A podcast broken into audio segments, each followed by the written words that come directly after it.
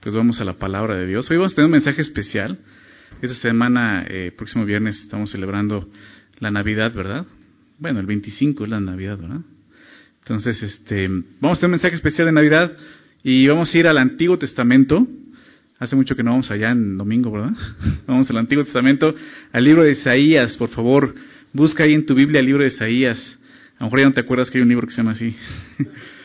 Está después de cantar, es, esta parte donde están los profetas, primer profeta, los profetas mayores. Ahí, Isaías, capítulo 9, por favor, viendo tu Biblia ahí. Vamos a meditar en este pasaje.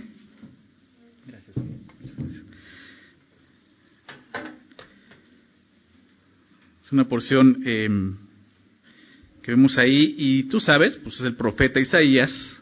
Y como profeta, pues lo que hacía era profetizar, ¿verdad? Un profeta lo que hacía es hablar de parte de Dios, en este caso a Israel, a la nación de Israel. La nación que él había escogido, ¿no? Desde, un principio, por pura gracia y misericordia. Pero una nación que batalló mucho, batalló mucho para seguir al Señor, ¿verdad? Una nación que ya estando en la tierra prometida, viendo todas las bendiciones de Dios, cómo lo sacó de la tierra de Egipto, lo llevó por el desierto 40 años por su necedad, y aún Dios mostrándoles gracia y misericordia, los, los introduce a la tierra, pero sin embargo dándole toda esa, esa bondad y esa misericordia, ellos hacen un lado a Dios de sus vidas, ¿no? La, palabra, su ley, la echan a sus espaldas, ¿no? Y se empiezan a endurecer, y viene una época terrible, la, época de los jueces, ¿recuerdas? ¿No? Donde eran oprimidos por otros pueblos y Dios traía al libertador y regresando a lo mismo, y un ciclo, un ciclo donde la nación cada vez endurecía más. Eh, vimos una, nación así. ¿Por qué digo esto? Porque llegamos a, Isaías, ya pasaron muchas cosas, ya, ya llegó el, el periodo de la monarquía, ya hay reyes, ya el reino está dividido, ¿no? Más adelante estamos estudiando Samuel los miércoles, por cierto, un segundo de Samuel, acompáñanos a estudiarlo, donde ya vemos la vida del rey David, el segundo rey de, Israel. Pero aquí ya en Isaías ya el reino ya está dividido, se divide el reino en dos, reino del norte, reino del sur, y es muy interesante lo que, lo que Isaías va a profetizar en este capítulo, que realmente esto comienza desde el capítulo 7, pero no, por cuestión de tiempo no vamos a ver todo el contexto, pero iniciando el capítulo 9, podemos ver en dónde está ubicando y qué está pasando. Entonces, eh, vamos a leerlo. Quisiera eh, leer esa porción del 1 al 7, Isaías 9, 1 al 7, y después oramos para iniciar, ¿ok? Dice así, verso 1, mas no habrá siempre oscuridad para la que está ahora en, en angustia, tal como la aflicción que le vino en el tiempo que livianamente tocaron la primera vez a la tierra de Zabulón y a la tierra de Neftalí, pues al final llenará de gloria el camino del mar de aquel lado del Jordán, en Galilea de los gentiles. El pueblo que andaba en tinieblas vio gran luz. Los que moraban en tierra de sombra de muerte, luz resplandeció sobre ellos. Multiplicaste la gente y aumentaste la alegría. Se alegrarán delante de ti como se alegran en la siega, como se gozan cuando se reparten despojos.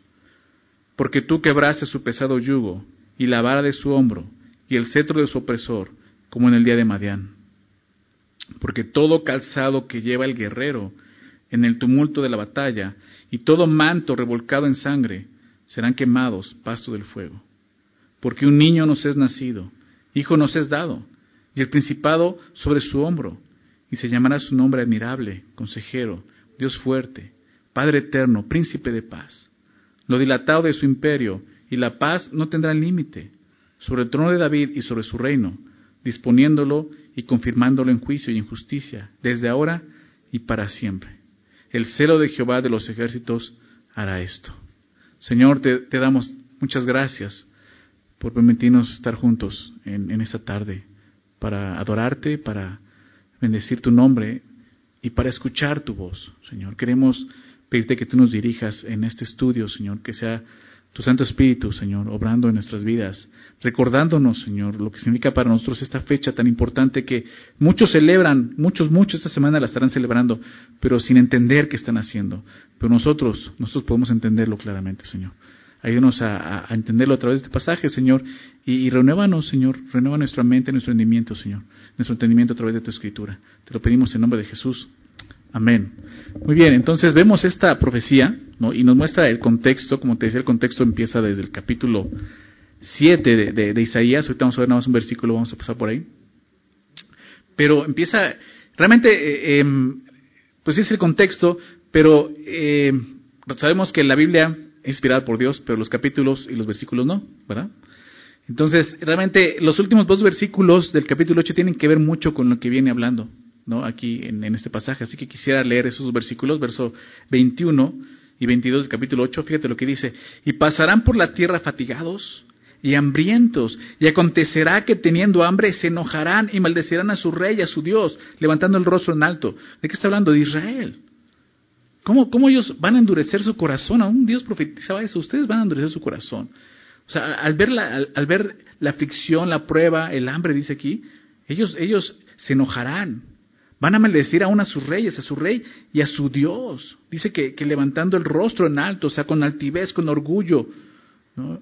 eh, afrentando a Dios, no en contra de Dios, así como por, ¿cuántas veces no has escuchado eso? Personas que se han sentido así lastimadas. Yo hasta, hasta de cristianos he escuchado eso.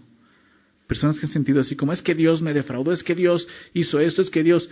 Híjole, lo único que yo veo es que no conociste al Dios de la Biblia, realmente, no te lo presentaron, ¿verdad? Porque cuando tú conoces a ese Dios lleno de gracia, de bondad, que es, que es, que es grande en, amor, rico en misericordia, ¿verdad? O sea, no puedes levantar tu puño y exigirle cosas, ¿sí? Pero así es el hombre, así somos. Y así estaba Israel, en ese grado. Dice, va a pasar esto. Pero ve lo que dice el verso 22. Y mirarán a la tierra, he aquí, tribulación y tinieblas Va a haber esto, tribulación y tinieblas, oscuridad y angustia, y serán sumidos en las tinieblas. O sea, es una profecía para el pueblo de Israel. Imagínate que Isaías esté diciendo esto, ¿no? ¿Cuánto necesitamos el día de hoy profetas así? Pastores que prediquen la palabra, que hablen la verdad de Dios sin temor. Imagínate este mensaje de Isaías, ¿no? Si ustedes van a endurecer su corazón y, y Dios va a traer juicio, va a traer o sea, angustia, y va a llegar a un estado tan triste como este, tribulación, tinieblas, oscuridad, angustia, serán sumidos en las tinieblas. Pero el capítulo 9 comienza con, un, con esperanza, fíjate lo que dice, mas no habrá siempre oscuridad para la que está ahora en angustia. ¿Te das cuenta? Siempre hay esperanza, ¿verdad? Siempre hay esperanza. A pesar de nosotros, Dios sigue mostrando su bondad. Y vemos este capítulo cómo comienza con este rayo de esperanza y de luz, como vamos a ver. Mas no habrá siempre oscuridad para la que está ahora en angustia, tal como la aflicción que le vino en el tiempo que livianamente, dice, o sea, tocaron, y, y créemelo, o sea, está hablando de algo que iba a suceder. Dice, tocaron la primera vez a la tierra de Saburón y a la tierra de Neftalí. Está hablando de, de los asirios, del rey Asiria, que vendría del norte esas tribus estaban en el norte y empezó por ellos y fue, y fue realmente terrible lo que hicieron. Pero aún Dios dice, va, a ser algo liviano. ¿No? O sea, dice, tal como la aflicción que le vino en el tiempo que livianamente tocaron la primera vez a la tierra de Saúl y a la tierra de Neftalí. Dice, pues al final, al fin, perdón, llenará de gloria el camino del mar. Entonces empieza a mostrar cómo va a llegar esa esperanza. ¿no? El camino del mar dice, em, de aquel lado del Jordán en Galilea de los gentiles. Y ve lo que dice el verso 2. El pueblo que andaba en tinieblas vio gran luz. Esa es la esperanza, ¿verdad? El pueblo que andaba en tinieblas vio gran luz. O sea, a pesar de que Dios va a decir la verdad, va a declarar su verdad a un juicio en su nación, ¿no? una disciplina, un juicio a su nación, Él también va a traer esperanza, ¿no? Lo que muestra aquí. O sea, no solo estaba profetizando el juicio, o sea, ella dice, pero hey, va a haber una luz. El pueblo que andaba en tinieblas vio gran luz. Los que moraban en la tierra de sombra de muerte, luz resplandeció sobre ellos. O sea, realmente aquí está, aquí está este, definiendo pues la situación que iba a vivir. Un pueblo donde debía, haber muerte. Eh, sabemos que después vino el cautiverio babilónico. Y realmente Israel eh, experimentó un, cautiverio muy, muy difícil. O sea, los, babilónicos, bueno, los asirios, eran, eran brutales, ¿no? O sea, llegaban y arrasaban y mataban. O sea, el, Israel, siendo miles, ¿no? En ese momento de, de, personas, ya las tribus habían crecido, ¿no? Millones, ¿no? Murieron muchos y quedó solamente un remanente, ¿no? Lo que ya mencionó anteriormente en el capítulo 7. Un remanente pequeño. Pero ahí es donde Dios dice, va a haber luz en esto. Voy a traer luz. Fíjate lo que dice eh, el verso 3. Multiplicaste la gente y aumentaste la alegría, ¿te das cuenta? O sea, esto iba a traer mucha muerte, ¿no? Y obviamente este, el pueblo de Israel iba a disminuir en cantidad, pero a través de esta luz dice, multiplicaste la gente y aumentaste la alegría. Se alegrarán delante de ti como se alegran en la ciega, como se gozan cuando reparten despojos, porque tú quebraste su pesado yugo y la vara de su hombro y el cetro de su opresor, como en el día de Madián. Entonces está hablando de cómo esta luz, no lo, lo que va a empezar a hacer, cómo va a llegar. Para empezar, Dios va a traer esto, va a multiplicar el pueblo, va a aumentar la alegría, va a haber gozo, lo que está diciendo, en medio de, de esa oscuridad, de esas tinieblas, esa luz va a traer gozo al pueblo. Se alegrarán delante de ti como se alegran en la siega, ¿no? Como, como el agricultor, ¿no? Que después de tanto estar cuidando, cultivando, ¿no? La, siembra y todo esto, puede, puede realmente ya cultivar los frutos y se alegra de ver el fruto de, su, de su trabajo. Y dice, así se van a alegrar. Como se gozan cuando reparten despojos, cuando llegan este, los guerreros de la batalla, ¿no? Con, con los despojos y, y, pueden repartir y alegres porque vencieron, porque tienen la victoria. Es lo que está diciendo, así se van a alegrar. ¿Por qué? Dice, porque tú quebraste su pesado yugo. La promesa de Dios es esta. Ese yugo que Él permitió, Él lo quebró. Y la vara de su hombro y el cetro de su opresor. Dios va a terminar con ellos. Dice como en el día de Madián. ¿A qué se refiere con el día de Madián? Se refiere a esta batalla que tuvo Gedeón, ¿recuerdas? En jueces. Si no la conoces, te invito a que la leas en casa. Con 300 hombres. Dios fue disminuyendo el ejército de Gedeón, ¿recuerda la historia? Muy, muy impresionante la historia, ¿no? Fue disminuyéndolo hasta que quedaron 300 hombres, dijo, ahora sí ve. Increíble esa historia. ¿Y, por qué dice, como en el día de Madián, cómo fue eso? Se refiere a la victoria de Gedeón, pero una victoria que claramente es atribuida a Dios, porque eso es, eso es lo que Dios les enseñó a través de Gedeón. Lo que le dijo más año más adelante, ¿no? A, a. No es con ejército, no es con fuerza, es con mi espíritu. Soy yo. Y así fue como Gedeón derrotó con 300 hombres a todo un ejército, el ejército de Madián. Pero fue Dios. Y dice, así va a ser. Así como en el día de Madián. Esta obra la va a hacer el Señor. Verso 5 dice, porque todo calzado que lleva el guerrero en el tumulto de la batalla y, y todo manto revolcado en sangre serán quemados pasto del fuego. ¿Qué está diciendo aquí? Esto significa que la batalla va a tener, tendrá fin y será completa. ¿Por qué? Porque ya no se va a necesitar utilizar la ropa de guerra. Lo que está diciendo el calzado, menciona eso, ¿no? El calzado que lleva el guerrero en el tumulto de la batalla, el manto revolcado de sangre, esas ropas que llegaban a lavarse llenas de sangre, serán quemadas por el fuego. Ya no se van a usar, se van a quemar. ¿Se dan cuenta? Esto sucederá con la llegada de la promesa que vemos en el verso 6, que los judíos se identificaran claramente como el Mesías, ¿verdad? Este rey prometido de Dios. Ese mismo rey que Dios le prometió a David. ¿Recuerdan la historia en 2 Samuel 7? 2 Samuel 7, cuando David quiere hacerle una casa a Dios. Él dice, yo estoy en mi casa de cedro, una casa hermosa, bella, y Dios está en su tiendita, ¿no? Obviamente no estaba ahí Dios, ¿verdad? Pero David dice, quiero hacerle un templo, una casa. Y el profeta, no, Dios habla a través del profeta Natán y le dice, no, David, él te va a hacer una casa a ti. ¿A qué se refiere? Habla de su descendencia, de su descendente. No le promete un hijo de donde iba a traer un, un reino para siempre, su justicia eterna, y está hablando del Mesías. Los judíos entendían claramente esto. Y cuando llega a este punto, ellos van a identificar que es ese Mesías del que está hablando.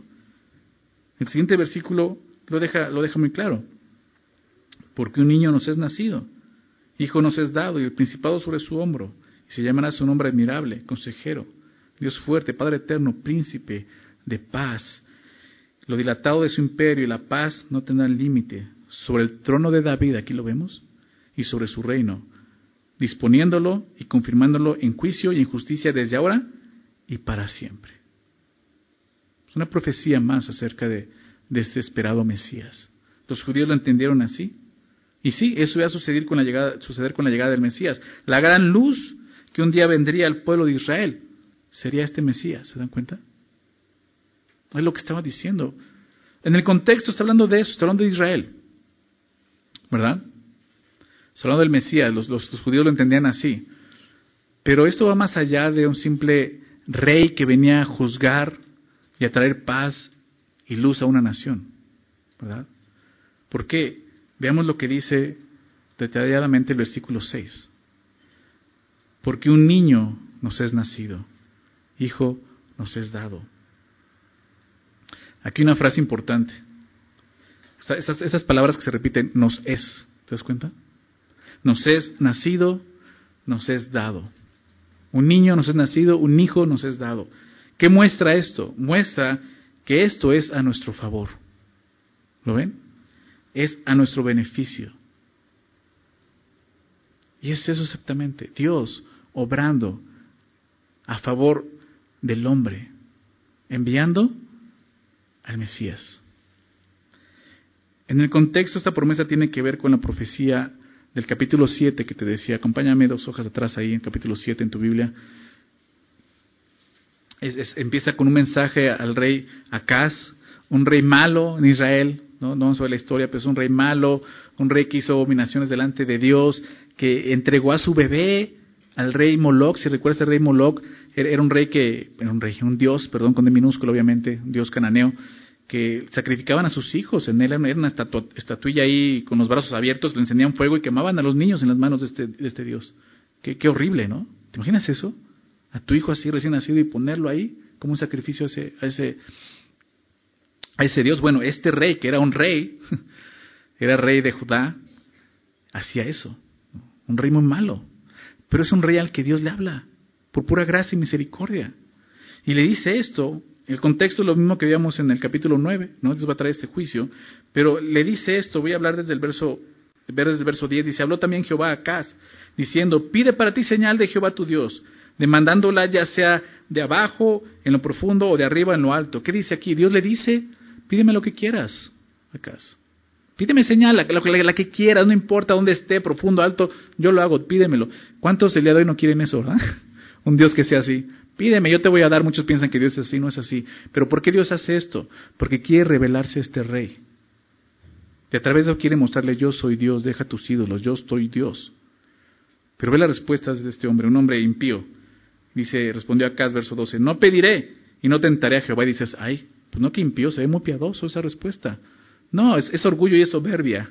¿no? Es religiosidad. Él dice, no, no, no, no puedo hacer eso. Pues es pura hipocresía lo que estaba haciendo este hombre. Por eso dice el siguiente versículo. Dijo entonces Isaías, oíd ahora casa de David. ¿Os es poco el ser molestos a los hombres, sino que también lo seáis a mi Dios? Es interesante porque aquí ya no está hablando acá, sino a quién habla. A la casa de David, ¿verdad? Está hablando al pueblo. Es una promesa para quién? para la casa de David. Algo que Dios iba a hacer en la casa de David, recuerda eso. Y le dice, es poco que es poco el ser molesto a los hombres, sino que también los seáis a mi Dios. O sea, como diciendo, de por sí ustedes ya, o sea, los hombres ya no lo soportan, ¿no? Y ahora también a Dios lo molestan de esta manera, con su hipocresía, con su religiosidad. Pero ve lo que hace Dios. Versículo 14. Por tanto, el Señor mismo os dará señal. ¿Te acuerdas? Le dijo, ¿qué, qué señal quieres? No, no, no, no te voy a tentar. Dice, bueno, pues te voy a dar una señal. Pero en su gracia y misericordia dice, te voy a dar una señal. He aquí que la Virgen concebirá y dará a luz un, dará a luz un hijo y llamará su nombre Emanuel. ¿Recuerdan eso? Eso lo hemos escuchado en otro lado, ¿verdad? En el Nuevo Testamento. Cuando se profetizó acerca del nacimiento de Jesús. La Virgen concebirá y dará a luz un hijo y llamará su nombre Emanuel, que significa Dios con nosotros. Emanuel, Dios con nosotros. ¿Pueden ver la gracia de Dios en esto? A pesar de que este rey es pagano, es duro, religioso, y aún Dios le dice, pues sí te voy a una señal. Dios con nosotros. La Virgen, una señal muy clara. En ese entonces era algo, eh, pues muy, o sea, una señal, tendría que ser una señal. Algunos dicen, no, es que ahí está hablando de una joven, la palabra que usa en hebreo es joven, pero a veces se usa como virgen. Entonces muchos dicen, no, ahí habla de una joven, cualquier joven. Si cualquier joven pudiera dar a luz y le pusiera Manuel, ¿qué señal sería esa? ¿Estás de acuerdo? Si en cambio una virgen diera a luz un hijo, esa es una gran señal, ¿verdad? Entonces, ese es el significado. Pero es interesante que en este contexto Dios da esta promesa y esta profecía. Ahora bien, sabemos que, eh, sobre todo Isaías hacía mucho esto, uno Dios lo hacía a través de él, había profecías que tenían cumplimiento en corto plazo y a largo plazo, ¿verdad? Algunas de las profecías de Isaías ni siquiera se han cumplido el día de hoy, lo sabemos. Muchas de ellas se han cumplido a través de, del Mesías, de Jesucristo, pero muchas no se han cumplido. Entonces algunos dicen, eh, quizá esta profecía se cumplió en los tiempos de acaso, quizá fue su hijo, etcétera, etcétera. Pero tú y yo sabemos que esta profecía realmente está hablando de quién. Un hijo nos es nacido. El Mesías, regresando al capítulo 9.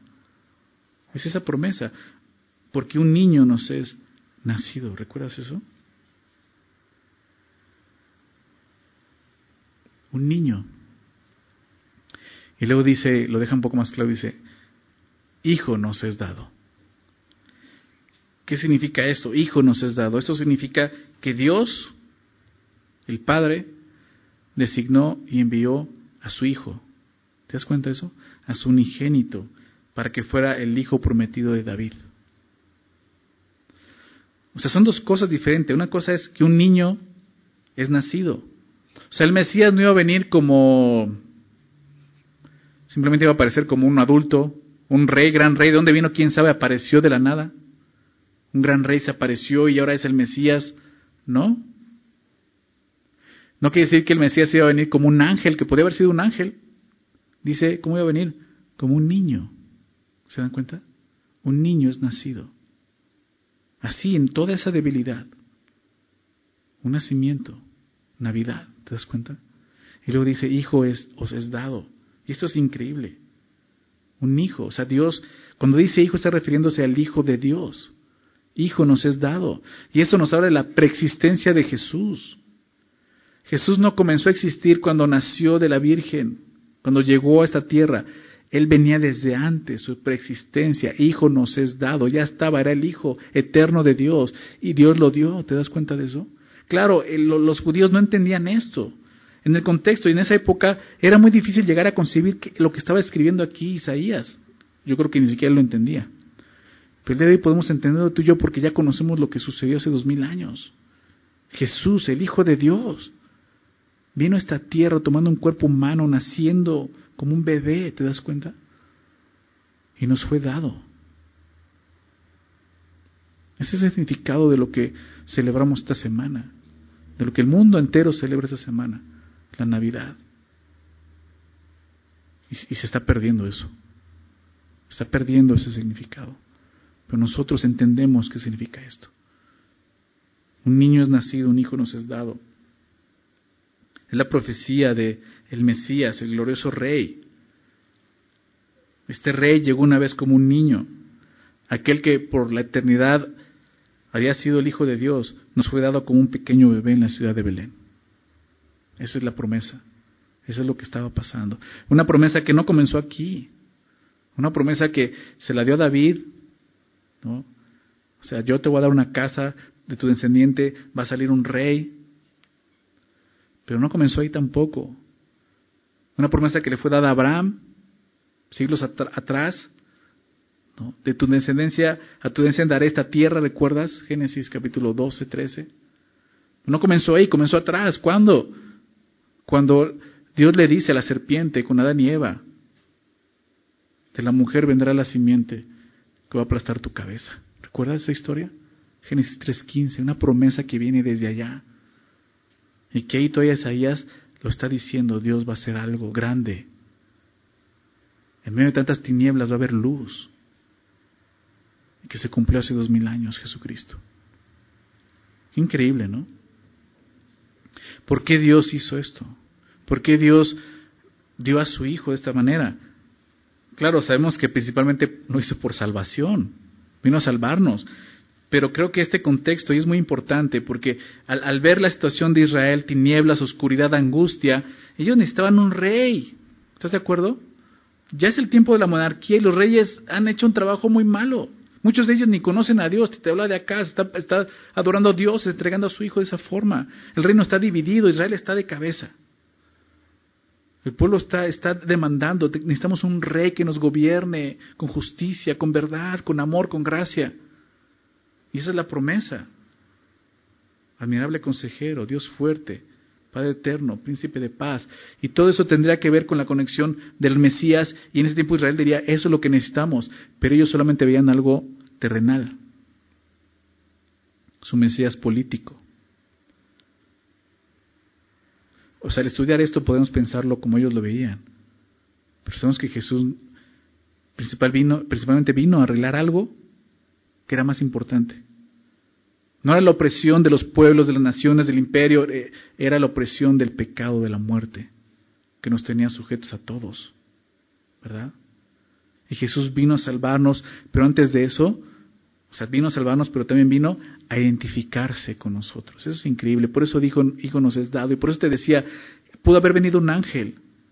Pudo haber, haber aparecido como un hombre maduro, simplemente, ya aparecí, ya llegué, voy a salvarlos y ya. Pero Jesús vino como un nacido como un niño que nació. ¿Te das cuenta de eso? Estuvo en el vientre de una virgen, su gestación nueve meses, siendo Dios, ¿imaginas eso? Naciendo, experimentando lo, lo, que es un nacimiento, o sea, tú y yo lo experimentamos, pero ya ni nos acordamos, ¿verdad? No tenemos memoria de eso. Pero Jesús, siendo Dios, experimentó todo eso, y desde ahí creciendo, siendo hombre, siendo niño, siendo adolescente, siendo un joven, siendo adulto.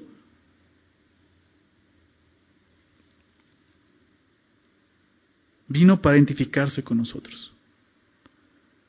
Acompáñame a Hebreos, por favor, la carta de Hebreos, capítulo 4, Hebreos 4. Fíjate lo que escribe aquí el escritor de Hebreos, inspirado por, por Dios, por el Espíritu Santo. Dice en el verso 14, Hebreos 4, verso 14, dice, por tanto, dice, teniendo un gran sumo sacerdote, ¿de quién está hablando? De Jesús. Un gran sumo sacerdote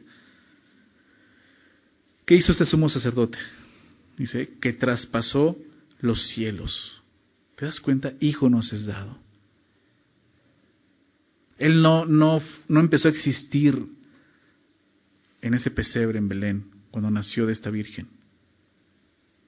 Él nos fue dado. Él existía por la eternidad, Él es eterno, el eterno Dios. Y aquí lo dice claramente que traspasó los cielos. Jesús vino desde el cielo hasta la tierra. Qué increíble, ¿no? Dice ese sumo sacerdote, teniendo un gran sumo sacerdote que traspasó los cielos, Jesús, el Hijo de Dios. No hay duda. ¿Quién es? Jesús. ¿Quién es Jesús? El Hijo de Dios. Hijo nos es dado. ¿Recuerdas? El Hijo de Dios dice, retengamos nuestra profesión y nos invita a eso, a considerar lo que Jesús hizo, quién es Él, lo que hizo. Y entonces sí, retén tu profesión, sigue adelante por la fe, sigue caminando por fe. Verso 15 dice, porque no tenemos un sumo sacerdote que no pueda compadecerse de nuestras debilidades. ¿Te das cuenta de eso? Sino uno que fue tentado en todo según nuestra semejanza, pero sin pecado. Y nos dice eso. Piensa en eso. Imagínate, tú y, tú y yo hemos sido salvos ¿no? de la muerte, del pecado, pero también muchos hemos sido salvos de la idolatría, ¿sí o no? Adoramos dioses hechos por manos humanas, por mente humana.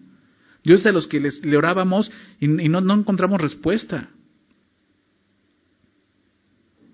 Tú y yo sabemos que no existen el día de hoy, pero ¿por qué no había respuesta? No se podían compadecer de nosotros. Es lo que está diciendo. No tenemos un sumo sacerdote que no pueda compadecerse de nuestra debilidad, sino uno que fue tentado y por eso puede compadecerse, puede tener compasión de nosotros. Él sabe lo que es estar en una condición de hombre. Jesús 100% Dios se hizo hombre y siendo 100% Dios es 100% hombre, experimentando todo lo que es ser un hombre humano. ¿Te das cuenta de eso? Eso es lo que dice aquí sino que fue tentado en todo según nuestra semejanza, pero sin pecado, esa es la diferencia. ¿Verdad? Pero ¿a qué voy con esto? Jesús se identifica con nosotros porque tomó un cuerpo humano, caminó entre los hombres, sintió el dolor, sintió la, la vergüenza, la angustia, las lágrimas corrieron por su rostro, lo vemos llorar. Supo lo que es ser rechazado. Sus amigos lo abandonaron. Pedro lo negó, Judas lo traicionó. Ningún otro Dios haría algo así. Ningún otro Dios ha hecho algo así. Si existiera alguno. Ninguna otra deidad creada por el hombre respondería como Dios. Nuestro Dios lo ha hecho. Se hizo hombre. Vino a identificarse con nosotros. ¿Te das cuenta de eso? Y entonces así, cuando oras en aflicción, en dolor, cuando hay dolor en tu corazón y le dices a Dios, Señor, estoy sufriendo. Señor, me duele. estoy en angustia, Señor. Jesús dice, lo sé, porque yo lo experimenté, experimenté lo mismo. ¿Te das cuenta? Y entonces ocurre una identificación inmediata. Y puedes decir, Él me entiende. ¿Se dan cuenta de eso? ¿Has experimentado eso? ¿Experimentaste eso cuando conociste al Señor? Decir, si es cierto, tú sabes lo que estoy sintiendo. Ese es nuestro Dios, ese es Jesús. Por eso Él vino, Él nació, un niño nació, el Hijo nos fue dado de esta manera. No es un Dios que simplemente dice, ¿sabes qué? Estás sufriendo, pues ni modo, te aguantas lo que te mereces por ser un pecador. Que lo podría hacer.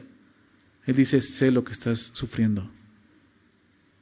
Se compadece. ¿Te das cuenta de eso?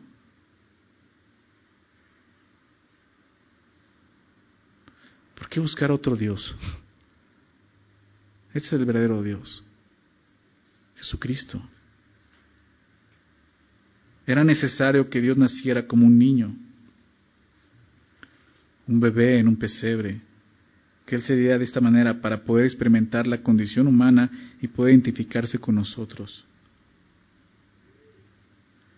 Ahorita vamos a ver por qué. Dice, regresando a, Isaías 9, verso 6, dice, y, el principado sobre su hombro. ¿Qué significa eso? La palabra principado habla del imperio, un gobierno. Y dice eso, o sea, él vendría como ese rey que tanto estaban esperando. Un imperio sobre su hombro, gobernando de una forma justa, lleno de gracia, de verdad, Jesucristo, ¿verdad? Es lo que Israel esperaba. Así vendría. El principado sobre su hombro como ese rey dispuesto a, gobernar con justicia.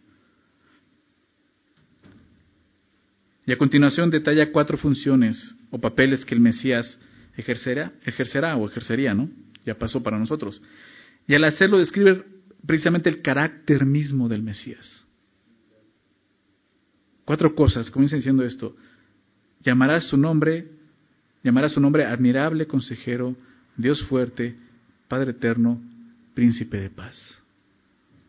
Como te decía, cada una de estas será importante para este Israel que vemos aquí en el contexto, que está en angustia, aflicción, dolor. Necesitaban esto. Pero el día de hoy es tan real para nosotros espiritualmente entender que necesitamos esto. Vamos a ver qué significa cada cosa. Admirable y se consejero. Existe la polémica sobre estas dos palabras, si van juntas o están separadas, son dos adjetivos separados. En hebreo, eh, para empezar, en el hebreo no existen las comas. ¿Ok? Eh, eso se lo puso, se lo pusieron Reina Valera, ¿no? Las comas, pero no existen las comas. Entonces no podemos decir que, ay, sí lleva coma ahí, mira, ahí dice consejero, eh, admirable, coma, consejero, no. En el, en el, hebreo dice admirable consejero, este Dios fuerte, Padre eterno, príncipe de paz, ¿no?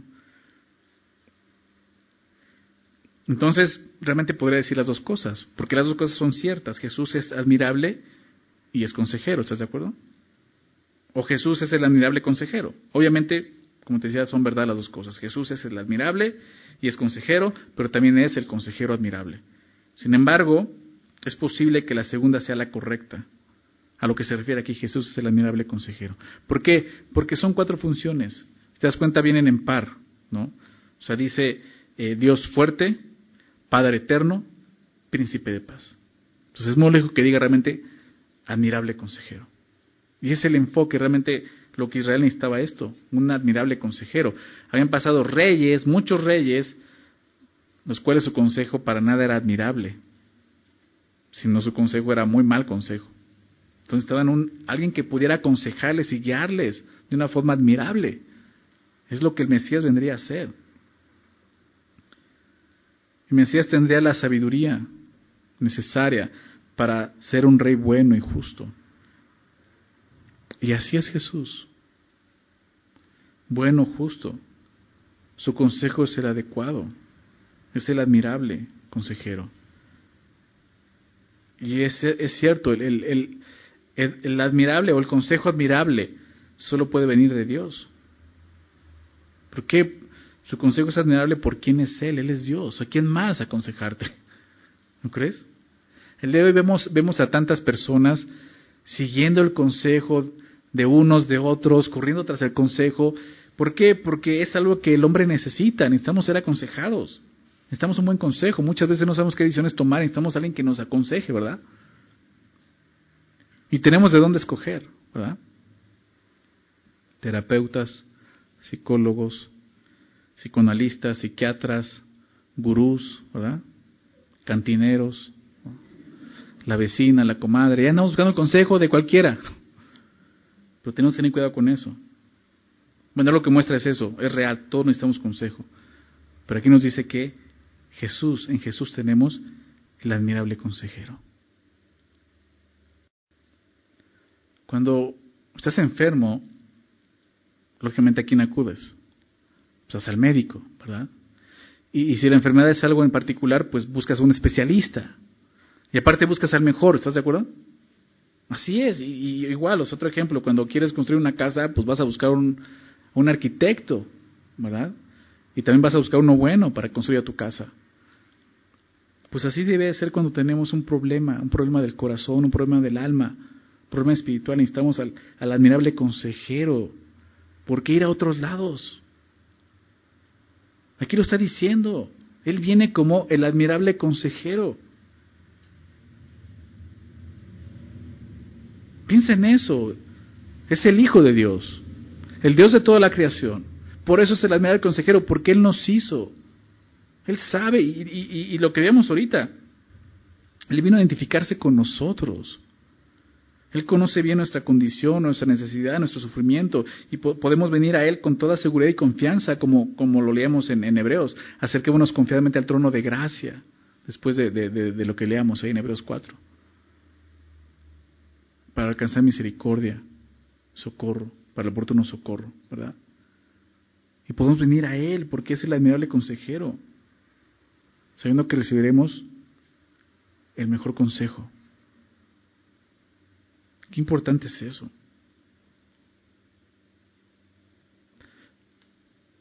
A veces me encuentro de repente hermanos en la fe que me dicen, es que fui a terapia, fui con un psicólogo. Yo digo, ¿en serio? Y no quiero que piensen que estoy peleado con los psicólogos o algo así. Tengo muy buenos amigos, hermanos aquí en la iglesia que son psicólogos ¿no? por profesión. Pero ellos han conocido al admirable consejero.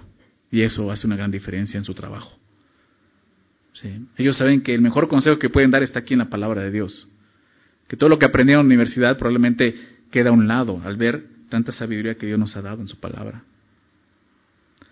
Y no es que no funcione eso, no llegue a servir, a algunos les sirve, pero ¿sabes qué es?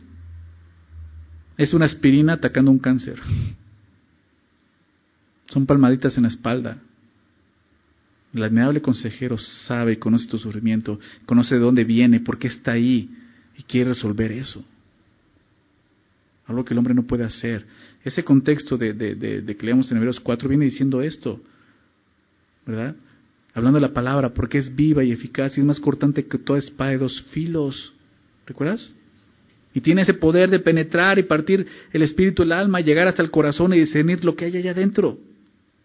Ningún hombre puede hacer eso.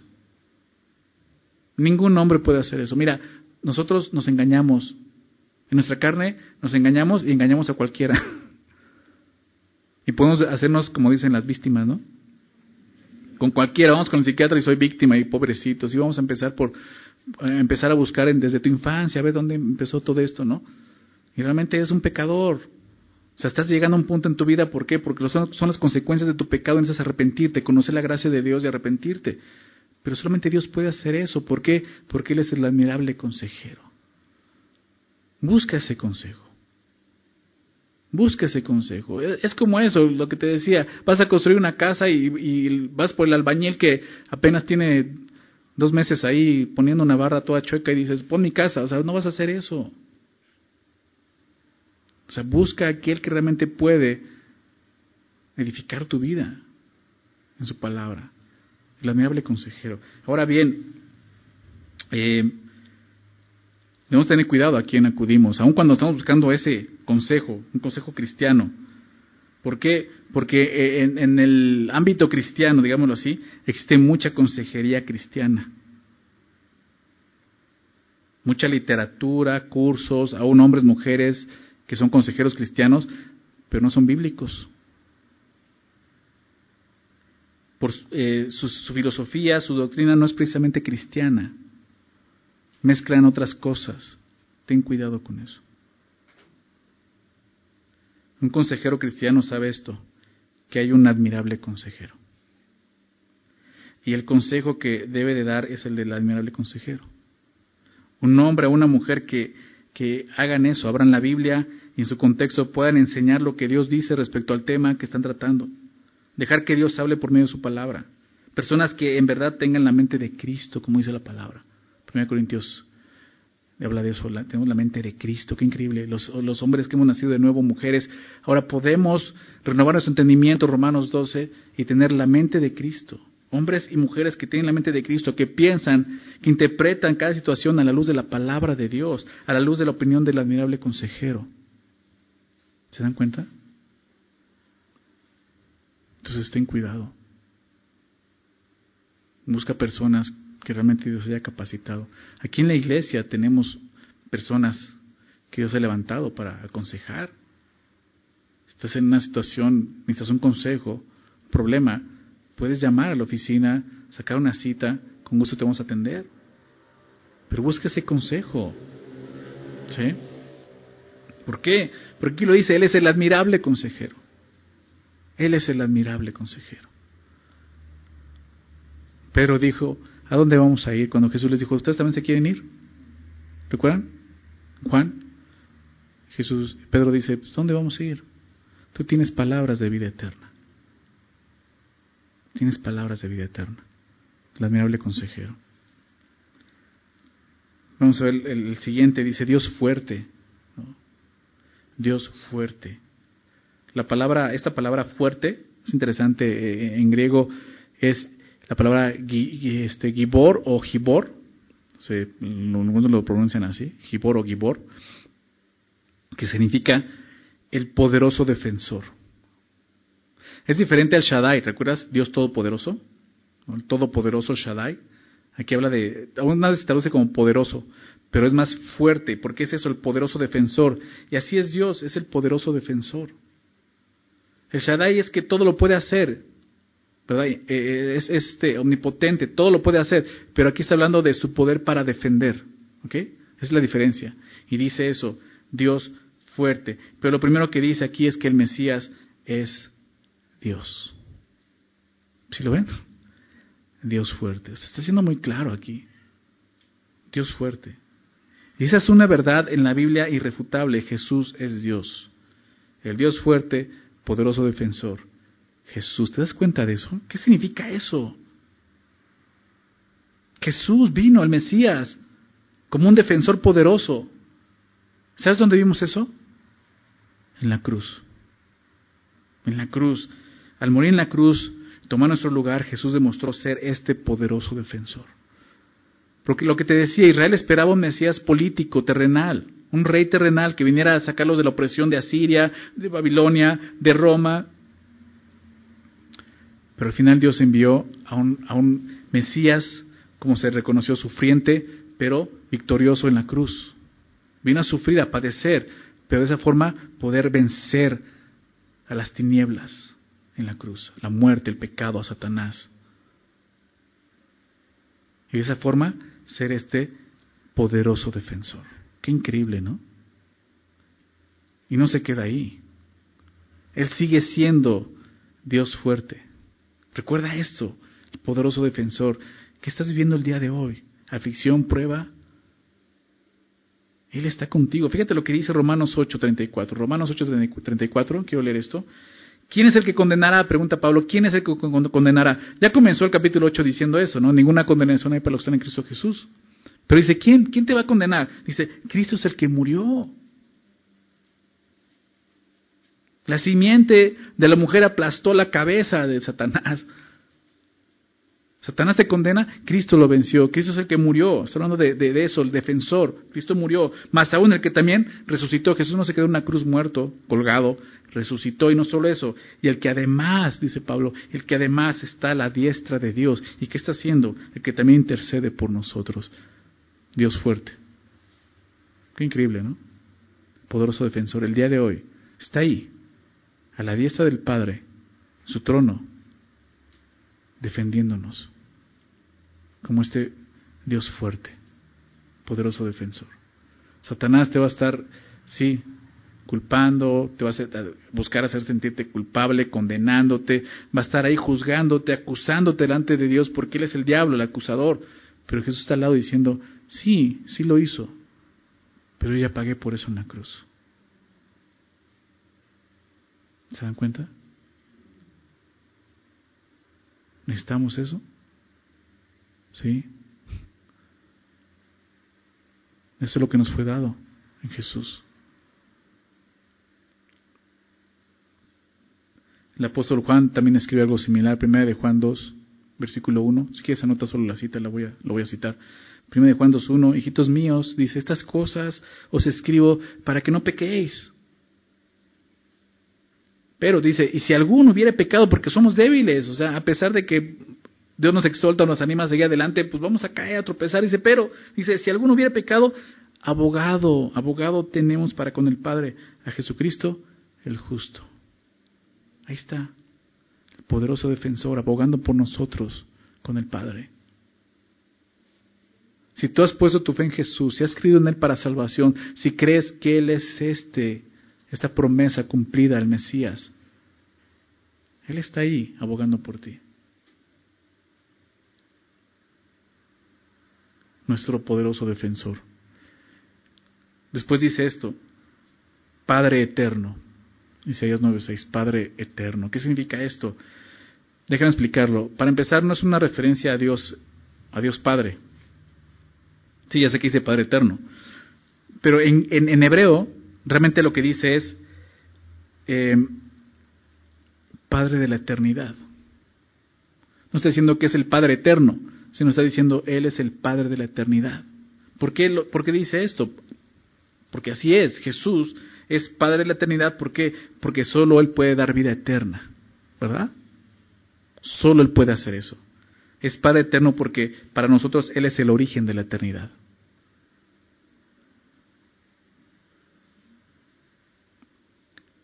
Porque de tal manera amó Dios al mundo que ha dado a quién?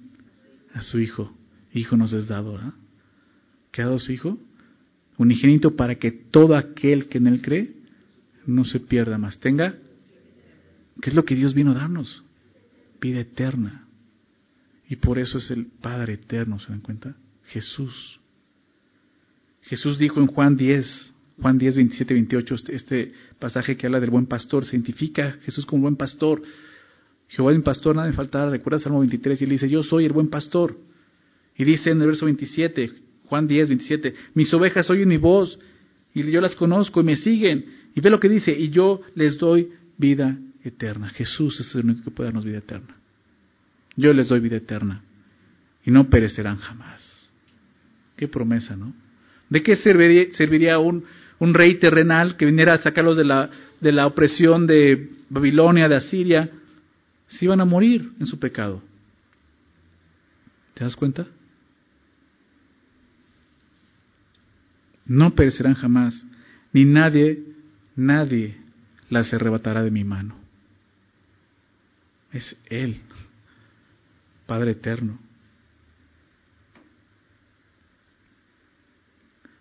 Si estás en Navegantes, conoces este versículo, 1 Juan 5, 11 y 12. Y es el testimonio que Dios nos ha dado vida eterna. ¿Y esta vida dónde está? Dice, en su Hijo. El que tiene al Hijo tiene la vida, el que no tiene al Hijo de Dios no tiene la vida. Ahí está el testimonio de Dios. Hijo nos es dado para darnos vida eterna y es el Padre de, es el Padre eterno. ¿Se dan cuenta? Y por último dice esto, príncipe de paz.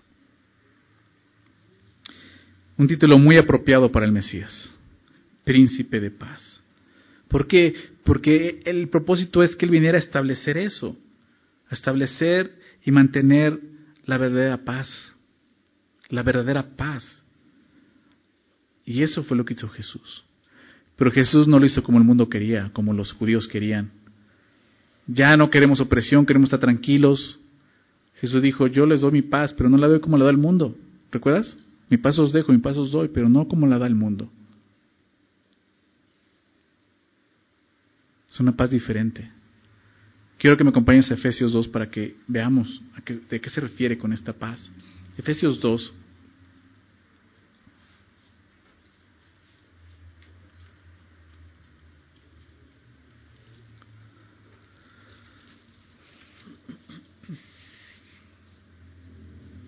Verso 13. Efesios 2.13 dice, pero ahora en Cristo Jesús, ya cambió todo ahí. Ahora, ¿en quién? En Cristo Jesús. ¿Recuerdas la palabra Cristo qué significa? Mesías, ¿verdad? Mesías, es en griego, Cristo.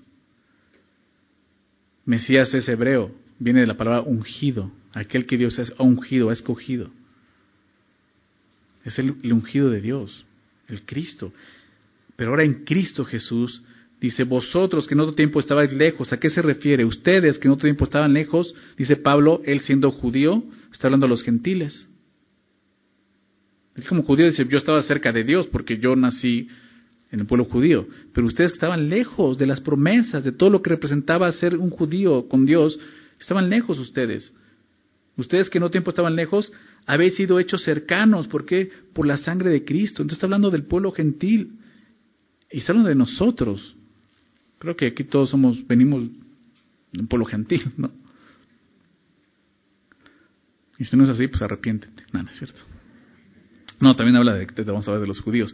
Pero está hablando de eso, los gentiles. Habéis hecho, sido cercanos a Dios, pero no solo a Dios, principalmente a Dios, pero no solo a Dios. El contexto está hablando de esto. Por la sangre de Cristo. Dice, verso 14, ve, ve lo que dice ahí. Porque Él, ¿quién? Cristo, es nuestra paz. Príncipe de paz. El Mesías, Cristo, príncipe de paz. Y cantamos Noche de paz. Pero no entendemos de qué está hablando. Esta paz de la que vemos aquí. Porque Él es nuestra paz, que de ambos pueblos, judíos gentiles, hizo uno, un solo pueblo, derribando la pared intermedia de separación. Eso había entre judíos y gentiles en el tiempo de Jesús. No, se odiaban ¿eh? unos a otros, era mutuo. Los dos, cada quien ponía su tabique, su pared y la levantaba y decía, no pasas de aquí. ¿Verdad? Pero ¿qué hizo Jesús? Dice entonces que de ambos pueblos hizo uno, derribando la pared intermedia de separación, como aboliendo en su carne las enemistades. Jesús en la cruz llevó todas nuestras enemistades. ¿Se dan cuenta de eso? Porque llevó todo el pecado de la humanidad. Dice la ley de los mandamientos expresados en ordenanzas. Sí, Jesús cargó con toda em, pues, la carga de la ley, lo que la ley demandaba por haber pecado. Lo que está diciendo, toda nuestra enemistad, todo nuestro pecado, Jesús lo llevó. ¿Para qué? Para crear en sí mismo de los dos, judíos gentiles, un solo y nuevo hombre, haciendo qué cosa? La paz. ¿Está hablando de qué? De la iglesia, está hablando de nosotros. Pero ve lo que dice haciendo la paz. Y aquí entendemos entonces cuál es la paz a la que se refiere cuando dice príncipe de paz. ¿Cuál es la paz que dice Jesús? Yo, les doy la paz, pero no como el mundo la da. ¿Cuál es la paz que los judíos no entendieron cuando vieron a Jesús? La palabra paz significa unir dos cosas que estaban en enemistad. No solamente es decir, ya no se peleen, a ver, ponemos el muro y ya cada quien tranquilo en su esquina y ya, quédense así. Eso es tranquilidad. La paz es decir, abrácense. Ahora son hermanos. Ya no hay enemistad, ya pagué por todo. ¿Te ofendió él? ¿Te hizo él? ¿Te habló? ¿Te dijo perro? Eso yo ya lo pagué en la cruz. Si tú has reconocido que tus pecados fueron pagados completamente en la cruz, puedes reconocer que el pecado de todos los demás también fueron pagados en la cruz. Por lo tanto, no hay ofensa. ¿Se dan cuenta de lo que Jesús hizo?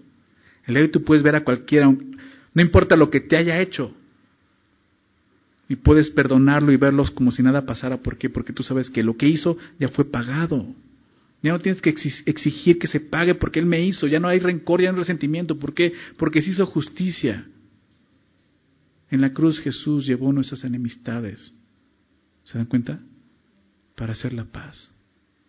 Príncipe de paz. Pero ve lo que dice el verso 16. más importante. Y mediante la cruz, ¿qué hizo? Reconciliar con Dios a ambos en un solo cuerpo, matando en ellas en la cruz las enemistades, ¿te das cuenta? Principalmente nos reconcilia con Dios. Judíos, gentiles, todos los hombres, porque Jesús vino a morir por todos. Por todos.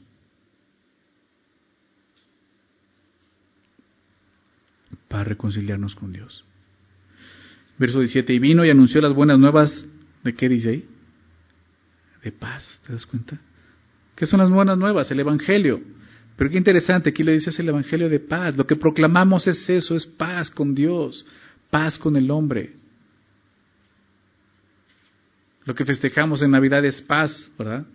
Y muchas veces hasta buscamos eso, ¿no? Vemos como una, una temporada un día en el que podemos arreglar nuestras situaciones familiares, ya sabes, ¿no? En el año, hace cinco años, pero va a estar ahí el pariente, pues vamos a ponernos ya pero aquí dice eso, no esperes ese día, aquí lo puedes hacer porque haces lo que Jesús hizo por ti. ¿Te das cuenta? Y por eso somos llamados a hacer la paz, a ser pacificadores, una de las bienaventuranzas en Mateo 5, ¿no? Porque conocemos esa paz. ¿Cómo ocurre esa paz? Romanos, Romanos 5.1, justificados pues, ¿por qué? Por la fe, ¿recuerdas? Tenemos paz para con Dios, por medio de nuestro Señor Jesucristo. Ahí está. Es lo que Dios hizo. Lo que Jesús logró nos justificó delante de Dios. Y así, abogando por nosotros, y Dios diciendo, a ver qué está pasando aquí, ¿cuál pleito? No, me dijo, me hizo, no hizo nada, ni tú hiciste nada, porque mi hijo pagó todo eso. Abrácense. Abrazos, no balazos, dicen por ahí. Siente el Mesías, ¿verdad? Pero no entiende nada de lo que... Pero es eso. O sea, Jesús vino, lo que dice ahí, cargó, llevó nuestras enemistades, nuestros pecados, nuestras ofensas. Es tan triste ver a un cristiano que se ofende por todo. Porque no está entendiendo lo que es la cruz.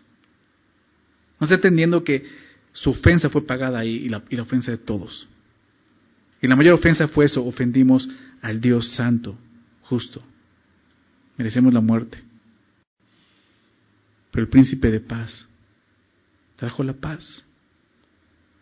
Y eso solo es por medio de la fe, creyendo en ese sacrificio. Arregló un problema, y el problema de todo el ser humano, su problema con Dios.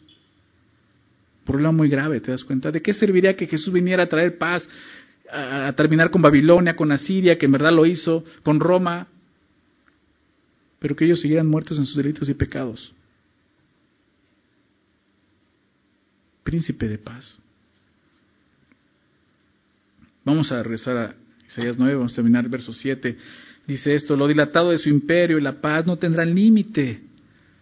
Esta parte eh, ya está hablando del contexto más a futuro, lo que te decía.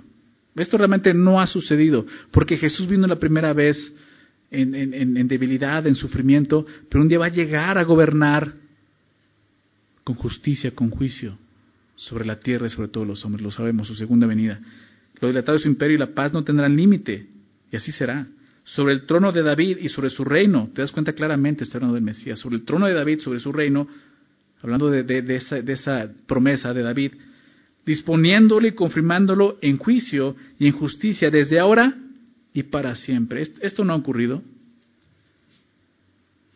Esto va, a cerrar y va a terminar hasta cuando Jesús venga por segunda vez. Una justicia para siempre. Y termina sellando esto. El celo de Jehová de los ejércitos hará esto. Ya comenzó. Comenzó hace dos mil años. Cuando Jesús inició su ministerio, marcó el cumplimiento de esta promesa. Acompáñenme para terminar a Mateo, por favor. Mateo capítulo 4. Mateo 4, vemos claramente esto. Si tú recuerdas eh, cómo comenzó, Mateo nos narra la historia de Jesús desde su genealogía y, nos habla de, cuando Jesús fue bautizado, ¿recuerdas? Vino el Espíritu Santo sobre él como paloma. ¿no? Después de eso inmediatamente es tentado 40 días, 40 noches en el desierto, tentado por Satanás. Y después de eso comienza su ministerio, ¿verdad? Y es Mateo 4. Mateo 4 comienza con la tentación. Después de eso, en el verso 12, fíjate lo que dice. Cuando Jesús oyó que Juan estaba preso, ¿volvió a dónde? ¿Te acuerdas dónde iba a venir esa alegría y ese gozo que vemos en Isaías? En Galilea. Y dejando a Nazaret, vino y habitó en Capernaum, ciudad marítima, en la región de Zabulón y Neftalí. Lo que vimos en Isaías, ¿no? ¿recuerdas? Para que se cumpliese, aquí lo vemos, lo dicho por el profeta Isaías cuando dijo, tierra de Zabulón y tierra de Neftalí, camino del mar, al otro lado del Jordán, Galilea de los gentiles. O sea, diciendo, por ahí va a llegar la gloria. El pueblo asentado en tinieblas vio gran luz. Es lo que leemos en Isaías, ¿recuerdas el contexto? Y está diciendo, ya se cumplió esto. Dice, y en los asentados en región de sombra de muerte, luz les resplandeció. Es Jesús. La mayor parte del ministerio de Jesús, lo sabemos, fue ahí en Galilea de los gentiles. Allí sanó enfermos, abrió ojos de los ciegos, curó cojos, echó fuera demonios, resucitó muertos. Allí predicó algunos de sus eh, sermones más importantes, el Sermón del Monte, este, el mensaje, el pan de vida, Juan 6, fue ahí en Galilea. Allí relató algunas de sus, de sus parábolas más conocidas, la parábola del sembrador, la parábola del hijo pródigo. O sea, Jesús hizo muchas cosas ahí. Todas esas obras maravillosas fueron hechas en esa tierra de tinieblas, Galilea. Y de hecho eso fue lo que pasó, una gran luz había llegado entre ellos, el Mesías, Jesús, el Cristo. Y dice el verso 17 de Mateo 4, dice, desde entonces comenzó Jesús a predicar y a decir, arrepentidos porque el reino de los cielos se ha acercado. Eso es lo que celebramos en Navidad. El reino de los cielos se ha acercado. Necesitamos arrepentirnos reconocer nuestro pecado y creer que Jesús vino a morir, que un niño nos es nacido y un hijo nos es dado para que podamos conocer a Dios, para que podamos experimentar la salvación, para que podamos conocer a este admirable consejero, a este Dios fuerte, a este Padre eterno, a este príncipe de paz. Es, es, es a nosotros a quien vino a nosotros nos ha nacido. Él es Dios con nosotros. ¿Recuerdas, Emanuel, Dios con nosotros? Para fortalecernos, para guiarnos, para satisfacer nuestras necesidades, para resolver nuestros problemas. Es Jesús el Mesías prometido, pero también el Mesías desechado por su pueblo. Qué increíble eso. Aún el día de los judíos no lo reconocen. Ellos siguen esperando a ese Mesías terrenal, político. Qué increíble, ¿no? Pero nosotros, obviamente, en su dureza, entramos a la gracia de Dios y conocemos la verdad. Ese Mesías es Jesús. Él vino hace dos mil años, más de dos mil años. Nació, creció. No se quedó como un bebé, creció. Fue un niño, fue un joven, fue un adulto. Se bautizó, comenzó su ministerio y predicó esto y cumplió esto. Ese pueblo asentado en tinieblas vio gran luz. El admirable consejero, Dios fuerte, el Padre eterno, el príncipe de paz. Esa luz está el día de hoy, aquí con nosotros. Todo lo que el hombre necesita y siempre ha necesitado llegó hace más de dos mil años. Así como vimos, envuelto en pañales, en un pesebre, para poder identificarse con nosotros, pero sobre todo para tomar nuestro lugar al recibir la ira de Dios sobre él, la ira que todos nosotros merecíamos por nuestro pecado. El Hijo de Dios nos fue dado y ese Hijo que nos dio fue su propio Hijo, como veíamos. Esto significa algo. Dios, como dice Pablo, no escatimó en cuanto a eso. Dios envió a su Hijo, lo entregó no lo entregó por los buenos, los justos, lo entregó por los malos, por los pecadores, por los impíos. La buena noticia del profeta Isaías es esta. El pueblo que andaba en tinieblas vio gran luz, la luz de Jesús. Ahora mismo, hoy mismo, Jesús puede ser admirable consejero en tu vida. Jesús puede ser Dios fuerte en tu vida. Jesús puede ser Padre eterno, quiere darte vida eterna si no has creído. y puedes ser el príncipe de paz, trayendo paz en tu vida, de esa manera como Él lo hace.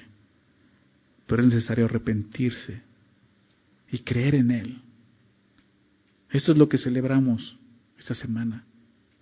Lo que muchos hombres esta semana van a celebrar, el nacimiento del Mesías, de Jesús, el Hijo de Dios.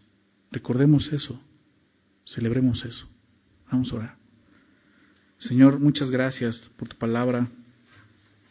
Gracias por darnos entendimiento de ella, Señor. Y poder, aún en este profeta Isaías, poder ver el significado de lo que estamos celebrando esta semana, Señor. Que tú enviaste a tu Hijo a este mundo. Lo enviaste como esa luz que resplandece en las tinieblas. A este mundo que sigue en tinieblas, en angustia, asentado así en tinieblas como leíamos. Pero esa luz sigue vigente, Señor, sigue brillando. Porque tú sigues siendo ese mismo Dios, el admirable consejero, Dios fuerte, el Padre eterno, el príncipe, príncipe de paz. Jesús, gracias, gracias Señor. Sé eso para nosotros. Gracias, Padre, por haber enviado a Jesús, porque como leíamos, no, no escatimaste en eso. Pudiste haber enviado un ángel, haber hecho cualquier otra cosa, pero Señor, tu gracia, era lo importante eso, mostrar tu gracia. Es lo que el día de hoy nos ha cautivado, Señor, y nos ha librado del pecado y de la muerte. Padre, gracias por haber enviado a tu Hijo, a tu unigénito. Y Señor Jesús, gracias por ser todo esto para nosotros. Muchos de nosotros ya lo hemos experimentado y lo afirmamos y decimos, sí, ese es mi Dios. Aquellos que no lo pueden decir, Señor, que sea real para sus vidas el día de hoy, Señor. ¿Quién eres? Lo que viniste a hacer por la humanidad. Hazlo el día de hoy en nuestras vidas, Señor. Gracias, Señor Jesús. Gracias, Padre. Gracias por amarnos y bendecirnos.